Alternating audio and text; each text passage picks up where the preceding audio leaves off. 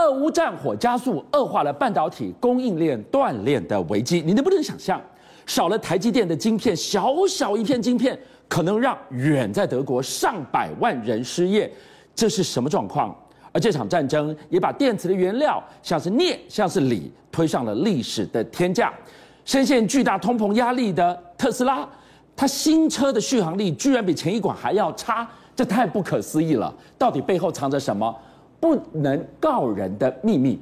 没错，今天台积电股票又大跌了，因为外资在卖。可是你知道吗？台湾什么不多，就是蚂蚁雄兵多啊。所以外资虽然是庞大的卖压的时候，我们发现到蚂蚁雄兵数量在增加当中。你知道增加速度有多惊人吗？一周之内，台积电可以增加新的十五万个投资人。那当然你就好奇啊，为什么台积电有这么强呢？主要原因是因为台积电在这个高阶制程部分哦，似乎已经让全世界关注到了哈。我们举个简单的例子哦，原本去年传出来说，可能台积电的这三纳米并没那么顺啊哦，所以逼的这个苹果呢就要把它新款的 M2 呢要用所谓的四纳米来做这个处理，现在不用了，因为呢超乎预期的好的是部分是什么？今年第三季第三纳米确实就可以完成了。哇，那你大摩的这一份关键报告真的是充满了。亮点、啊、没错，那也就是说，大家可以预期的，今年年底就看到知道什么叫做三纳米做的所谓的所谓的 i iPhone 十四 Pro 跟 iPhone 十四 Pro Max，就是用所谓的四纳米来做制成哦。所以在三纳米、四纳米，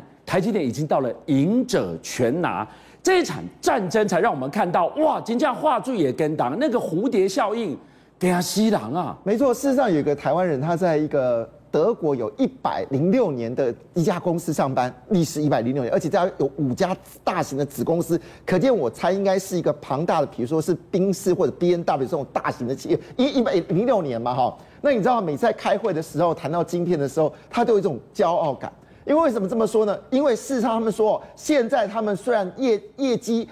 需求很大，可是做不出来。做不出来原因是因为没有晶片。他说设备在那地方，人力在什那个地方，资金也到位了，就是缺晶片。他们说这个晶片现在要靠谁来做呢？就是要远在台湾的台积电。那每次在会议上面讨论这个事情的时候呢，他德国的同事们就会把眼睛看往他方向，因为他知道是他是台湾人嘛，他心中呢就有一种很优越的感觉。对对对，原来你们都要靠我们台积电啊。好了，那他说一句很恐怖的事情哦。他说：“只要台积电五天到六天没有提供这家公司晶片的话，这家公司会全部断链。”他说：“类似像这样的公司在欧、在德国有数不清的公司都是这样。”他讲个简单的数字，就是如果台积电断货五天，是德国会有一百万人以上失业。哇，这样的这个蝴蝶效应也太可怕了。所以。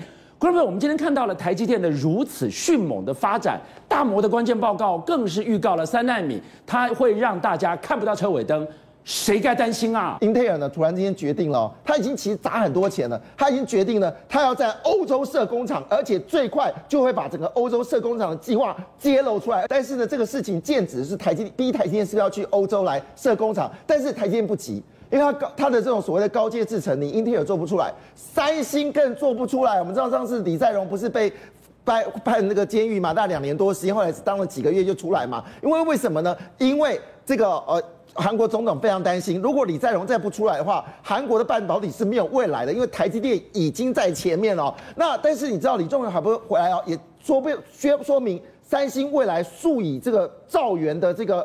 韩元的投资嘛，大计划，同时大转股，对嘛？这个韩国总统吧，应该很开心啊。对，韩国的民众应该很欢腾啊，说我们半导体不能再输给台湾呢、啊。但是你知道吗？事实恐怕不是这样子哦。李在镕最大的问题不是能砸多少钱啊，他最大的问题是第二大股东非常有意见哦。这第二大股东不是别人，是韩国公共养老基金国民年金公团。那他持有高达三星的比例是到多少？你知道到百分之八。就不晓得他最近哦对三星很有意见呢，因为现在这个李在镕已经砸了这么多钱嘛，所以他找一个新的执行长，他就看到一个人叫做戚贵显，他认为这个人呢，其实在过去的资料里呃资料里面呢，他确实有攻击。那我们知道他已经换了很多的气这个领导人嘛，每一次去就被挂掉。他就说呢，李在镕心想说，我回来了，而且我要砸钱了，我要派一个人上来的时候，你知道吗？这个第二大股东就跟他说，no。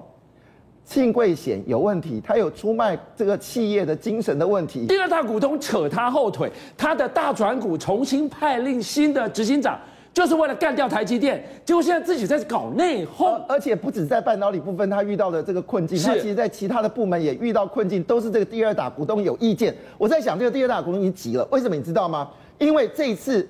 三星在四纳米跟五纳米证明是失败的，是。可是问题是，他砸的钱是天文数字。我认为他不是要阻挡气柜险，而是对李在镕叫牌，就是说你是不是应该考虑在高阶制程不要这么凶猛。果不其然，李李在镕好像有听懂他意见哦，真的有听懂哦。你知道前阵子不是拿一千亿台币给这个联电吗？发展的是成熟制程嘛？是。因为它其实你知道。三星在所谓的记忆体，还有所谓的影像干测器里面，确实是跟索尼逼全球第二，而这边是有赚钱的。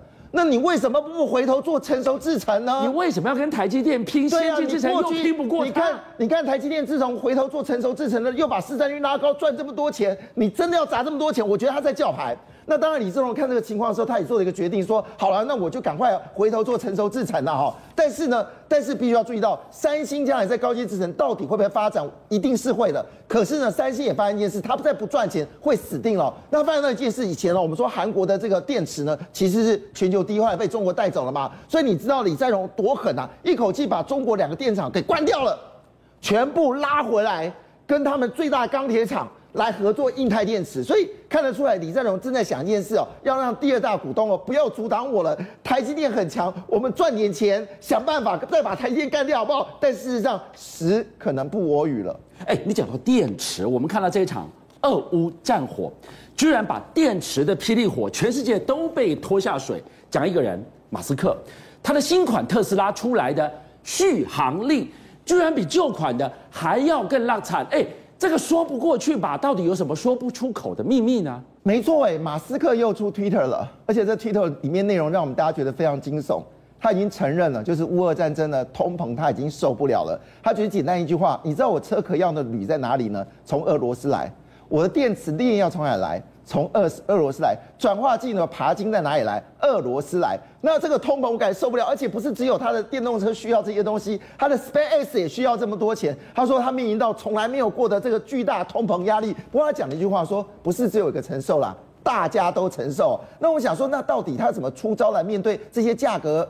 飙涨呢？那我们都知道，我们都很期待它新款的 Model Y，因为据了解，这个 Model Y 所期待电池呢，叫做它最新款的四六八零的电池嘛，有没有整组的？有没有把它直接上面的车盖跟下面的车底冻结几几辆几辆几辆几辆这样出来嘛？但是呢，出来我们可能后我们会很难过。为什么这么讲呢？因为新的 Model Y 送到环保署，美国环保已经测试出来了，结果它的续航力竟然只有四百四十九公里，这什么概念？意思是说不但这个呃四百九公里什么概念？就比它原本的 Model Y 四百八十八公里到五百三十一公里更少，这第一点。哪有这种事情？当然是越做越新，越新越能跑啊！而而且你要知道，马斯克其实早就知道他们 Model Y 是有这款四百四十九公里的。当时马斯克很生气，说这个没有办法跟汽油的车子做甜蜜的交换点，因为汽油加满之后是六百公里，所以他曾经把这个案子给打掉了。那为什么突然决定要呢？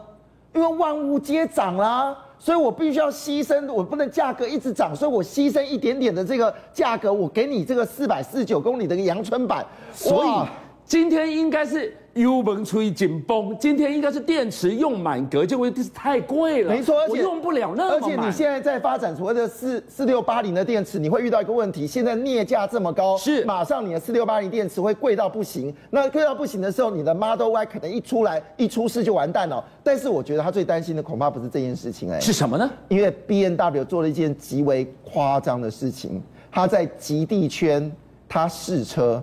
哇，极地圈来，我们来看看这段画面。BMW 把车子搞到了极地圈去甩尾去试车，对，他葫芦里在卖什么药？对，好，那极地车试车有什么了不起？对不起哦，这部车里面所吃的不是一般的电池，它吃的是氢电池。哦，这是氢燃料车？是的，它要证明在零下负二十度的时候，依旧可以高速而且甩尾。那据了解，其实二零一九年的时候，B N W 就已经开始测试了哈。那在这一款呢，基本上来说已经是测试完成，而且可能就要上市了。最夸张的事情是什么呢？它基本上它跟加汽油一样，你三到四分钟就可以做完整的氢燃料补充，而且它用的是所谓的氢电池。那当然问题来就是说，到底这款车它有什么样的魅力呢？基本上它设计一个七百大气压的一个所谓的这个填充的这个所谓的罐子，你填充完之后，你直接就换车。那换车之后，它可以直接往上跑。而且你知道吗？BMW 为这件事情早就默默做一件事情了。它在德国全境已经看好所谓加氢站，所以这个车子一上市的时候，它会大量设置加氢站。那你知道这个氢的成本如果真的被克服的话，它可能会是特斯拉致命的敌人，因为它的不但是它的加的速度快，而且它的续航力绝对超过 Model Y 的什么四百多公里。所以今天晚上在看到的这个所谓的氢燃油燃料车特别有感，为什么？电动车的锂电池节节高涨，推上了历史天价。BMW 出大绝了，韩国现代也出大绝了。没错，韩国基本上我们才知道它的这个之前的 Ionic 卖的非常好嘛。原来它暗藏的秘招哦，其实我们之前都没有听说现代有发展氢气燃油燃料电池哦。那么事实上呢，数据就不是太远了，就在今年的五月份，它新款的 NEXO 氢燃料汽车就要进军日本。哎，我要特别提一件事情哦，进军日本这件事什么意思？因为 Toyota 一直认为它是全球氢电池的领导者。你还记得 Toyota 说一句话，它不会发展所谓的电池汽车，因为它要直接从所谓的 Hybrid 直接跳到氢电池。结果现代 Nexo 竟然要杀到日本，你知道它什么能耐吗？你知道它在去的时候有个起手式，他别特别把这款车开到澳洲，找到澳洲最厉害的试车手。